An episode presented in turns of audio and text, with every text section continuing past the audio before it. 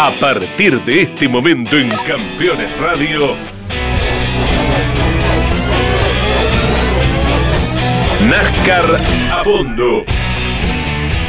Con la conducción de Matías Sánchez y Mauricio Gallardo.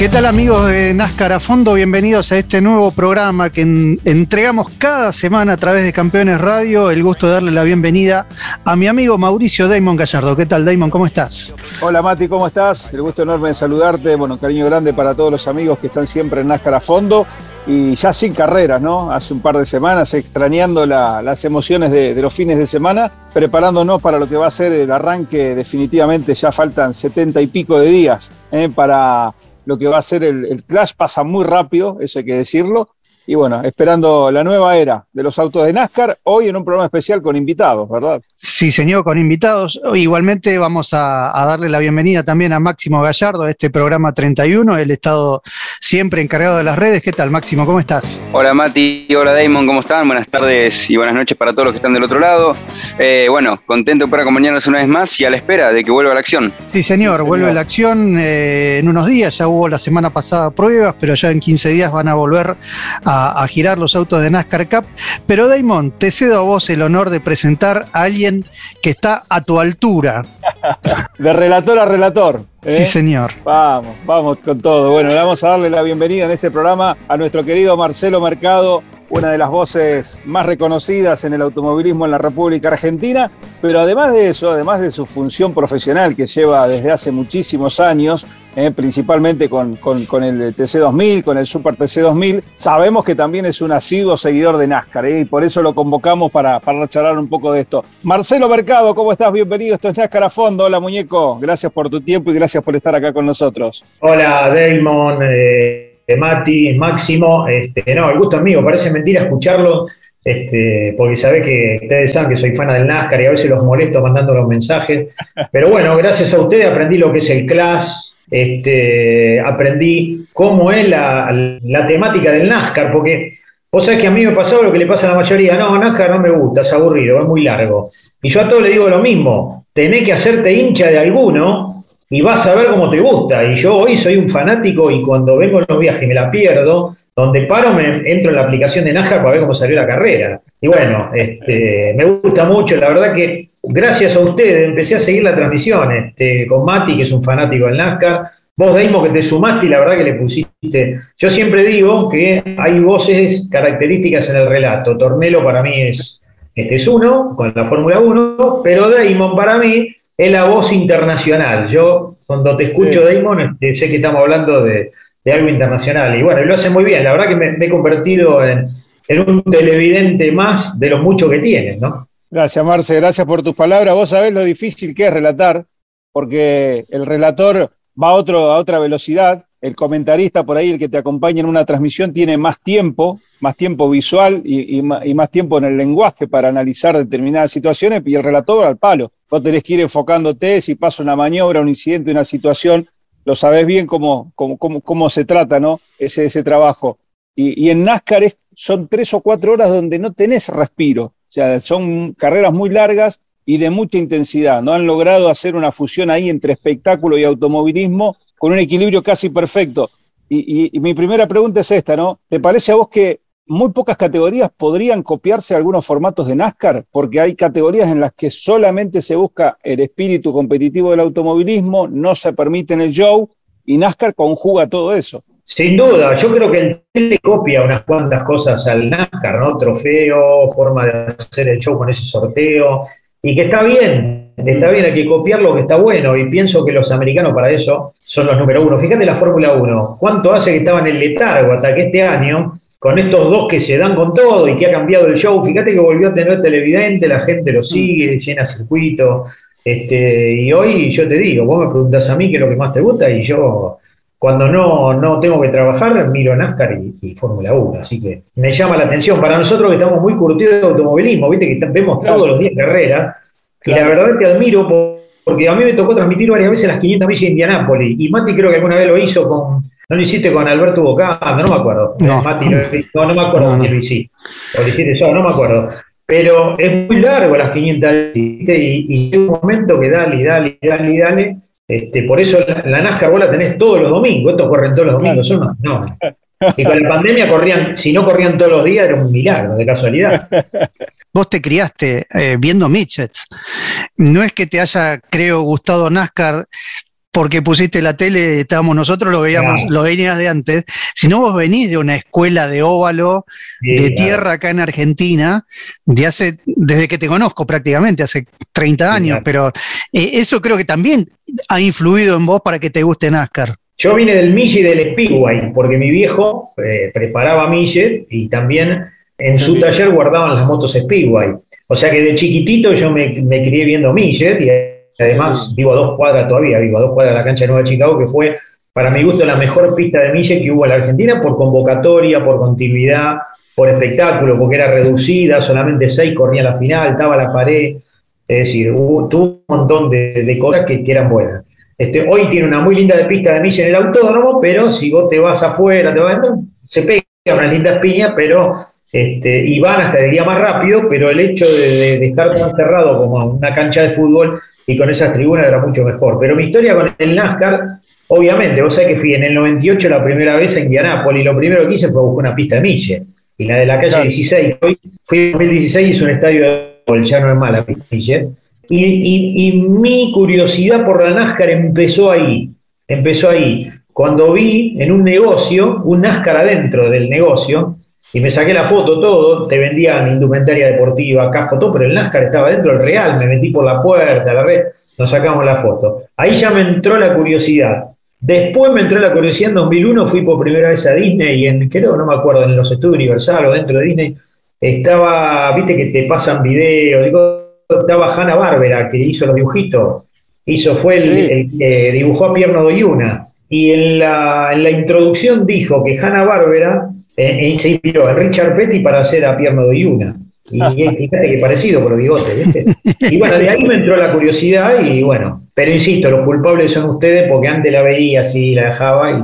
Ah, y en 2016 te voy a decir otra cosa, con Nacho Sabino y mis amigos los Medina, que fuimos a la edición 100 de Indy, en el Museo de Indy estaba el Ford 22 de Lugano, de Logano. Entonces yo dije, bueno, este me gusta, yo me da lo mismo, Ford, Toyota, no, no soy... Sí, ninguna- sí, sí. Pero como me gustaba y nos sacamos la foto ahí, le empecé a tomar simpatía. Aparte había un año que Logana ganaba seguido, ¿te acordás? Sí, sí, un de sí, años sí. ganaba seguido. Ganaba. Ahora de que tiene hincha no gana nunca más. Bueno, nosotros, mirá, para que vos te referencies un poquito, Marce, porque esto está más allá de, de lo que uno siempre hace como, como, como, como relator, como comentarista, pero en NASCAR, ya te digo, al ser más un espectáculo general, un entretenimiento con una gran carrera dentro, eh, se permiten determinadas cosas, ¿no? Entonces, eh, Máximo, por ejemplo, es un ferviente admirador de Denny Hamlin, confeso.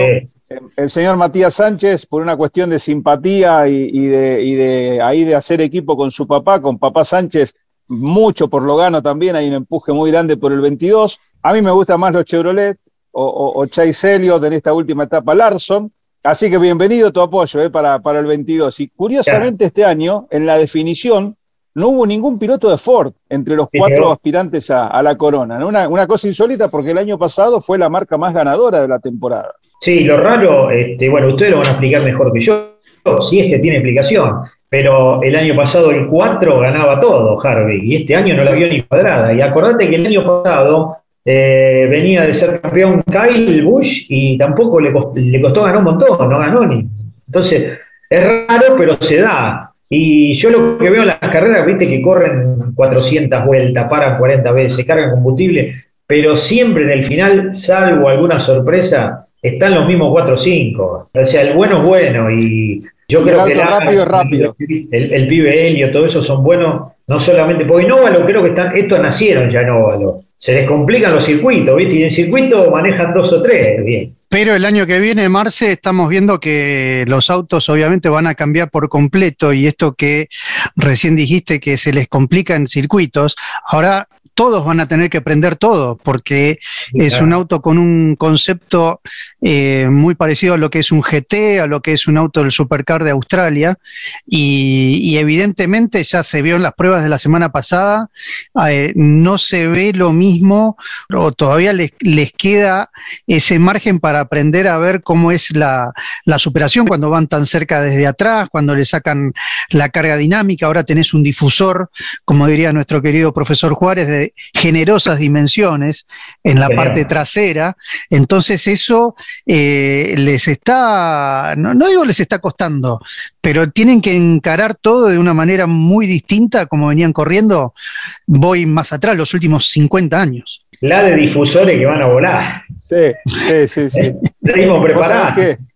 Vos sabés que estos autos, que son más parecidos a un GT de IMSA que a un Stock Car, eh, a partir de la configuración de los autos Next Gen, en las pruebas iniciales que hicieron en un circuito mixto han bajado en más de cuatro segundos ya los tiempos. Con todo el desarrollo y la puesta a punto que todavía tienen que seguir encontrando, bueno, indudablemente estamos hablando de un paquete, de un conjunto que va a funcionar mucho más rápido. Máximo, ¿tenés alguna pregunta para Marcelo ya en este, en este primer bloque? Sí, yo le quiero preguntar, primero saludarlo a, Marcelo, para mí es un referente entre los relatores de, la Argentina y un gusto compartir este programa con él. Eh, bueno, él decía algo que es verdad, ¿no? Al principio, vos hacete hincha de uno que vas a vivir las carreras de otra manera y yo me hice hincha de Denny Hamlin enseguida y empecé a vivir las carreras de NASCAR de, otra forma, ¿no es cierto? ¿De, qué hincha te hiciste vos? ¿De, qué piloto te, empezaste a identificar, Marcelo? Con Logano, siempre me, gustó Logano, pero vos sabés que ahora le tomé simpatía a Larson también. No me gusta que gana todo seguido. En la Fórmula 1 estamos con Hamilton o con Verstappen. Simplemente me gustaría ganar Verstappen porque el otro ganó con todo. Y este no ganó nada. Y siempre nos ponemos por más, más débil. Pero vos sabés que estaba leyendo, Larson viene de correr tres, tres sábados seguidos, tres viene seguido en. ¿Eh? Sí. Está corriendo Mille, será campeón de NASCAR, pero el loco va a correr Mille. Pará, este, y corre entre carrera y carrera de NASCAR, plena definición del campeonato, que con Mati lo hemos hablado acá, pues decimos un loco, se puede golpear, le puede pasar cualquier cosa y pone en riesgo, y no le importó nada, el tipo corría sábado y domingo NASCAR, el lunes a la noche estaba corriendo en Millet, el jueves a la noche te corría en otra pista, en otro zonal de tierra, y el domingo te volvía a correr NASCAR, un animal, una bestia sí, es un fanático, ¿viste? Ellos piensan que no le va a pasar nada, pero bueno, están ligados, ¿viste? En algún momento, cuando van en Taladega y, y es increíble como largan los cuarenta y pico juntos, pero son pillos, ¿viste? Que en las primeras, en el primer stage casi ni se tocan, y en el segundo tampoco, y en el tercero como que ya se cansan, ¿viste? Se y ya se dan con todo. Ya no les importa nada, como decís vos, no les importa nada. En el último ya se les se les termina la, caballerosidad, ¿viste? Ya no les importa nada y dale para adelante. En ese análisis global que uno hace de las carreras, bien lo decías vos con lo de la Fórmula 1, porque esto está bastante claro, ¿no? La diferencia. En cualquier categoría pueden salir buenas carreras,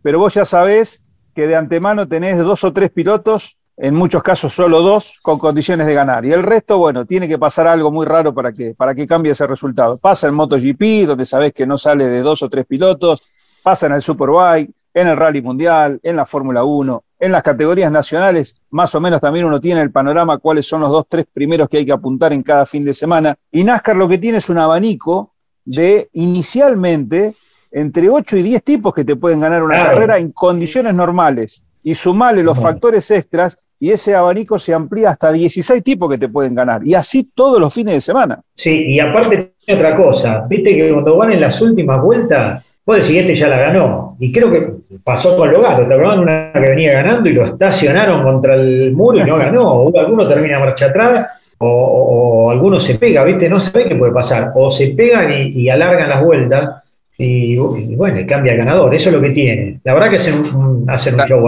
Vamos a extrañar los cinco ruiditos de la, de la pistola neumática, ¿no? Pero bueno, yo estuve viendo las pruebas y va rapidísimo, ¿viste cómo cambia la rueda ahora? Y además va a tener, tiene caja secuencial este, ¿no? Sí, el nuevo.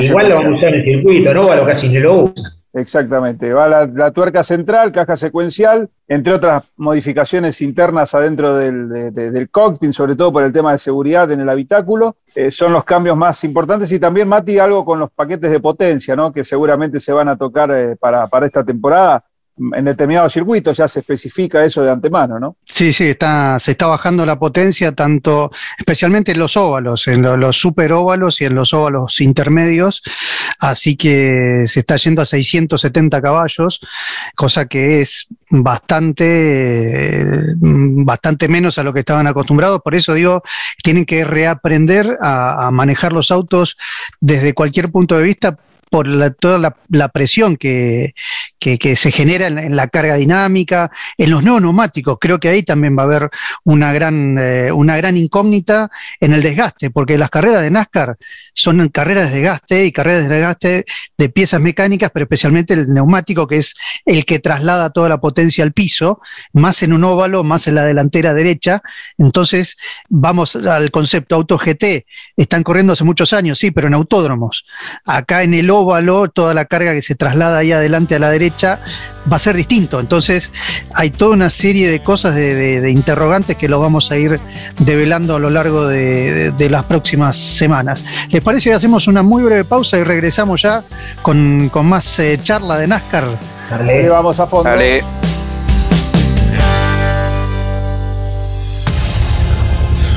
Campeones. Radio 24 horas con lo mejor del automovilismo. Ese momento en que te descalzas, metes un dedo en el arroyo y...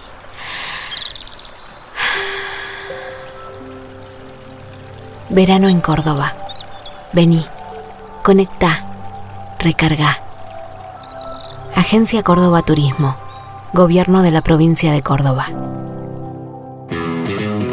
Inscribite en el Track Night de Campeones en el Autódromo de Buenos Aires.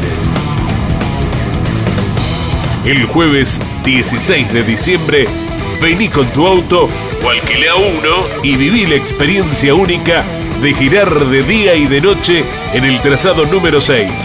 Más información en Instagram, arroba Clínica Track Day o al 11 44 27 9031. Efecto TN. Toda la actualidad del turismo nacional. Efecto TN. 30 minutos compartiendo la pasión de la categoría más federal de la Argentina. Efecto TN.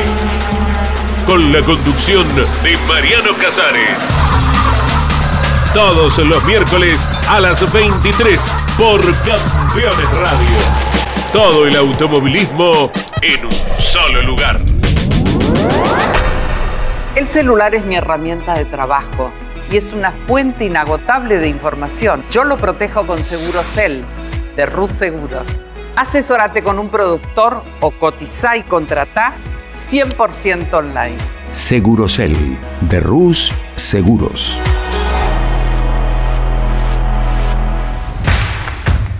Comunicate con este programa. Deja tu mensaje de texto o voz al WhatsApp de Campeones Radio. 11 44 75 0000. Campeones Radio. Todo el automovilismo en un solo lugar.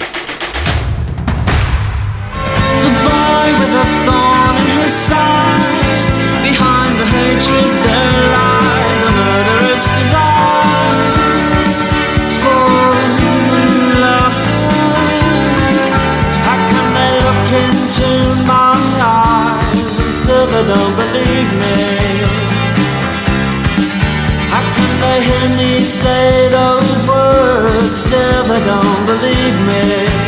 Comenzamos el segundo bloque de este programa 31 de NASCAR a fondo, charlando con Marcelo Mercado como si estuviéramos en una reunión de amigos, pero la verdad que lo es así, si bien es un programa que, venimos haciendo con, con, Damon y con Máximo de hace ya más de seis meses, pero siempre es bueno tener una voz extra y alguien que nos dé un, panorama eh, con otra visión. Y, y por eso, Marce, también te quiero preguntar, vos viajas mucho, viajás en todos los fines de semana con, las carreras y también estás en una empresa como Carburando hace muchos años. Eh, ¿Qué repercusión vos personalmente notás al ser quien sigue la categoría para la empresa y al mismo tiempo que viaja al interior? ¿Tenés eh, rebotes, por decirlo de alguna manera, de gente, de periodistas o de gente de público que te hable de NASCAR y al mismo tiempo ustedes en las redes o algo perciben algo en particular que haya cambiado en los últimos meses? Eh, vos sabés que sí, le, prestan atención al NASCAR. No, no de pronto tan popular como la Fórmula 1 o como el TC, que es lo que más mm. mira la gente, hay que decirlo.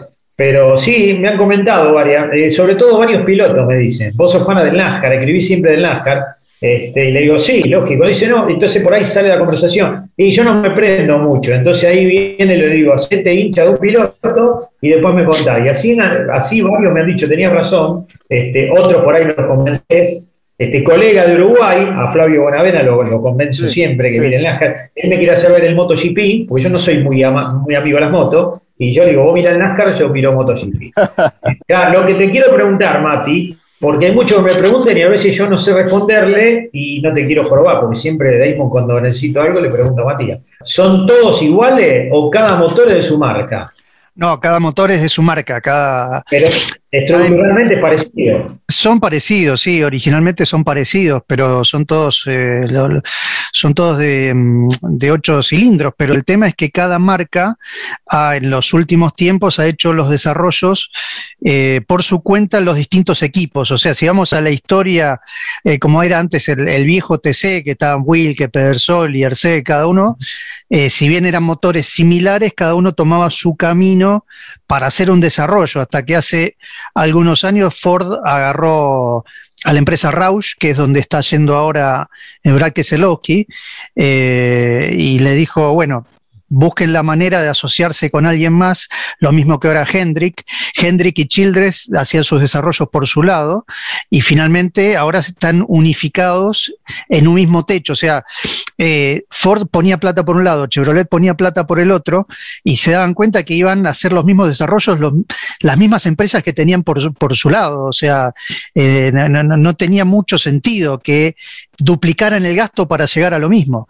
Entonces, eh, tanto Ford como Chevrolet le dijeron a sus desarrolladores, hagan todo junto. Entonces, por eso ahora Childress y, y Hendrick trabajan juntos y los motores son de los dos. Eh, porque en definitiva lo que, lo que buscaban era que lo que ganara era la marca. A Ford le interesaba que ganara la marca y a Chevrolet también. Entonces, más en los tiempos que corren actualmente económicos, la lógica fue para ese lado. Pero la realidad es que Toyota tiene su desarrollo, Ford el propio y Chevrolet el propio. Larson el propio, porque, vuela. sí, sí, vuela, vuela. Vuela, vuela. Eh, han hecho una estructura fenomenal ahí y él está muy bien. Larson ah, estaba con muchas con muchas ganas de, tomarse revancha, ¿no? Después de lo que le pasó el año pasado y es un pilotazo, pilotazo entero de, de todo tipo de pistas aparte. Ya Máximo va preparando su siguiente pregunta. Y esto que preguntabas vos, Marce, también nos traslada a, ese paralelismo que uno puede trazar con otras categorías, principalmente con lo que ocurre en el TC acá, donde la incorporación de Toyota causó un revuelo bárbaro. Fíjate cómo NASCAR sigue siendo una categoría de aspectos tradicionalistas, porque NASCAR es una categoría también con muchísima historia en los Estados Unidos, pero no le tuvo miedo al avance tecnológico, al desarrollo. Y si bien hay algunas ciertas cosas que la gente protesta por el cambio de número, que ahora va a ser más pequeño, va a estar más adelante, la historia, las cinco tuercas y demás, NASCAR sigue avanzando, modernizó sus autos, está abierto, por supuesto, a cambios permanentemente en, en el organigrama deportivo para generar mayores espectáculos y también a la llegada de nuevos fabricantes, pues se está hablando de la vuelta de Dodge en cualquier momento, la posibilidad de que Honda arme un proyecto y nadie va a protestar porque entre cualquier otra marca, NASCAR, al contrario, son bienvenidos, ¿no? Ese es un punto también para tener en cuenta, esa perspectiva de ser histórica si miramos al pasado, pero con evolución si miramos hacia el futuro, no estancarse ahí en algo que no te permita crecer, ¿no? Sí, está muy bien, está muy bien y aparte este, los autos... Eh, a pesar de que tienen su historia, son lindos los autos, están perfectamente decorados, ¿viste? Eso también llama la atención. Vos sabés que Logano corre con el 22 y tiene o es azul o es el amarillo y rojo o a veces lo pintó naranja una vez, pero después más de ahí no salen, ¿viste? O, el de Kai, que para mi gusto es el más lindo. El de los, confites, o el de Larson. Ah, el de los confites, sí, sí, sí. El de los confites. Eh, es el, el, el, el, Bush es el más lindo. Es el más lindo el diseño. Los pibes lo ven y les gusta, ¿viste? Es el, el, autito de M&M, me parece. ¿eh? Y si no este, tenemos al de, al de Máximo, que es el del cartero. ¿eh? Máximo, dale. Parece increíble, Máximo, que Hamlin no haya salido campeón, viejo. Sí, yo la verdad que todavía no lo puedo creer. Además, con, con, todas las oportunidades que ha tenido a lo largo de, de, su carrera deportiva, me uno a la pregunta que, que hacía Damon. Él nombraba todos los, los, cambios y todo lo que vendrá para NASCAR en eh, el próximo año. Y, y vos, Marcelo, eh, viviste algo parecido hace poco con una de las categorías que relatás, que hizo un cambio muy grande de un motor y en parte fue resistido por el público. ¿A vos te parece, eh, te, parece correcto? ¿Estás a favor de estos cambios que por ahí a la gente, la gente se resiste, pero en sí para la categoría es evolución. A mí me gustaba más el motor V8, creo que ahí llegó su pico porque vos lo escuchabas al auto y era un espectáculo. Circuito, verlo, rebajar, escucharlo en el Sonda de San Juan era una maravilla, vos decís, esto es otra categoría.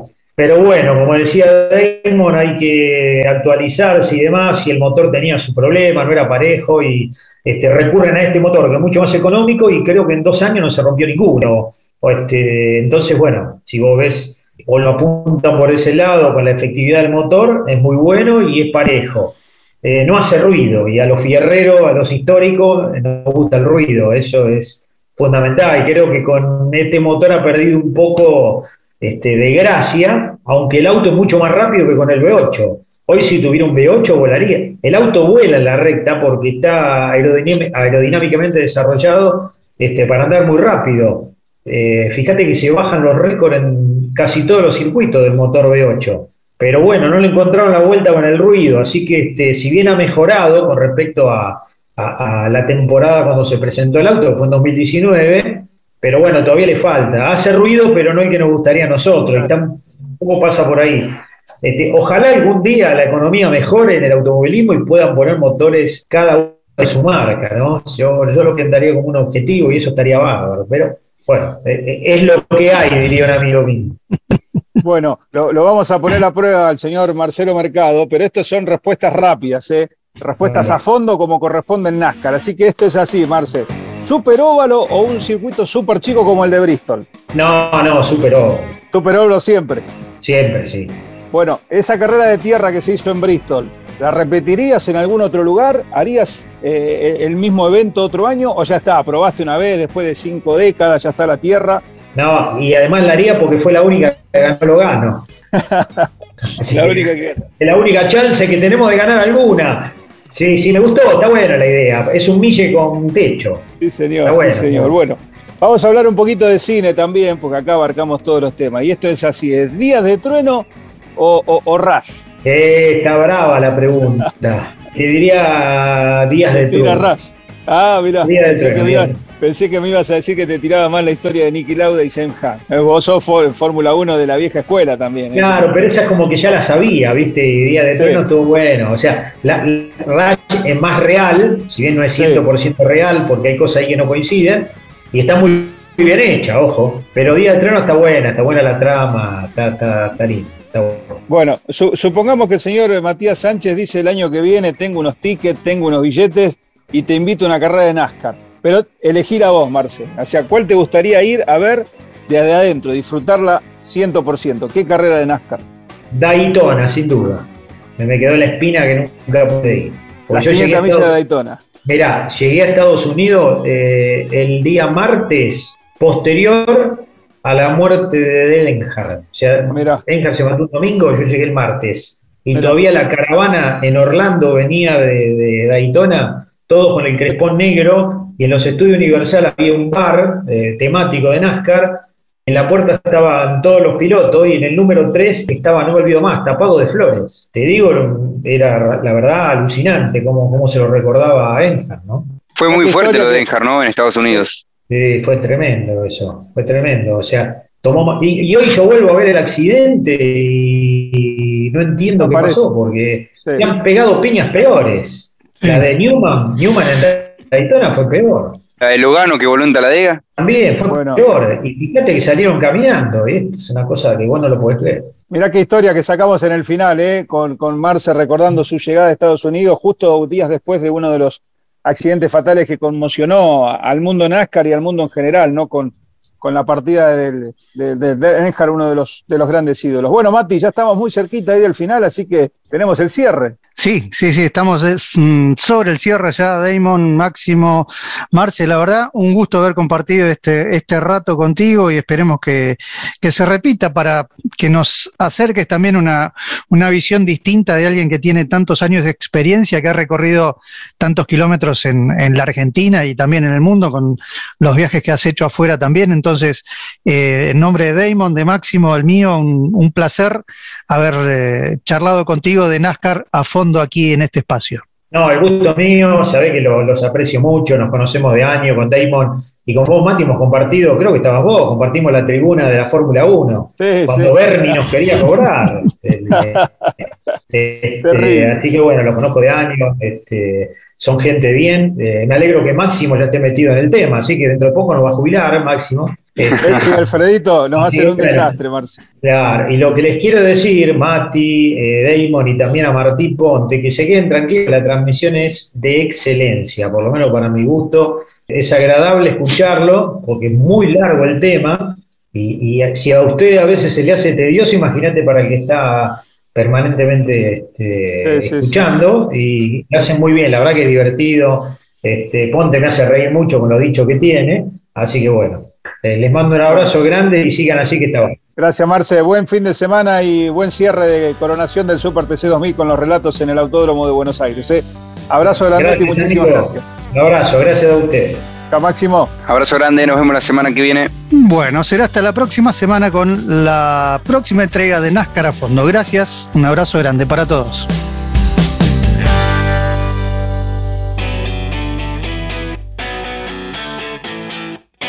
Hasta aquí en Campeones Radio. NASCAR a fondo. Con la conducción de Matías Sánchez y Mauricio Gallardo. Campeones Radio. Una radio 100% automovilismo.